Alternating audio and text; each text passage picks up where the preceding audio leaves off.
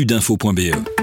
Tout savoir sur le coronavirus. Pierre Nizet, comme chaque jour, nous débriefons la conférence de presse du centre de crise. Ce mercredi 13 mai, il a été question de planche d'OEC. Oui, c'est Yves Van Latem qui a évidemment donné ses petits conseils. Et un conseil assez sympa qui a fait un peu rigoler les gens, euh, c'est par rapport aux toilettes des toilettes où on va généralement seul et il a expliqué qu'il valait mieux fermer la planche après avoir fait ses besoins.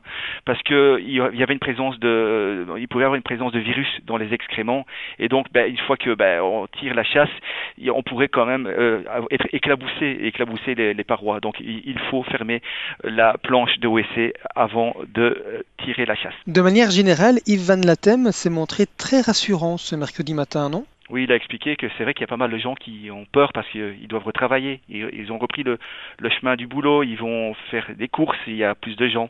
Il explique que si on respecte bien la, distanciation euh, sociale, si euh, on respecte bien le mètre 50, euh, le fait de croiser quelqu'un, il n'y a aucun risque d'attraper ça. Surtout si vous avez mis en plus un masque. Là, c'est 0,00 risque.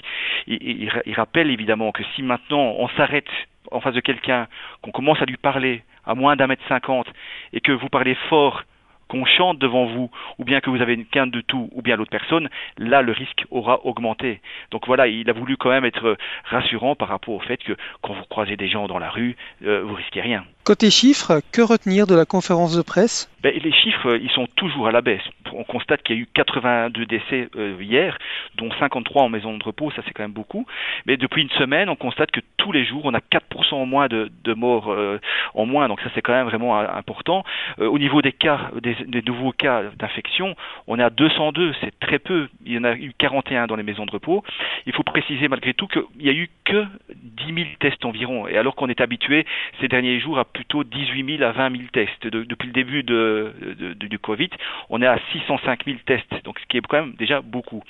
On a vu aussi que les, lits à l'hôpital ben, ils commencent à, un peu à baisser au niveau des hospitalisés Covid positifs. On est à 2014 maintenant, une baisse de 216 par rapport à la veille. Les patients, les patients qui sont en soins intensifs, il y en a eu 45 en moins hier, donc on est à 420.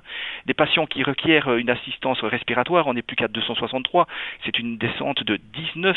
On n'a eu que 70 entrées, c'est pas beaucoup, et 205 personnes ont pu quitter l'hôpital. Donc tous ces chiffres-là euh, vont dans un sens qui, est dans le positif.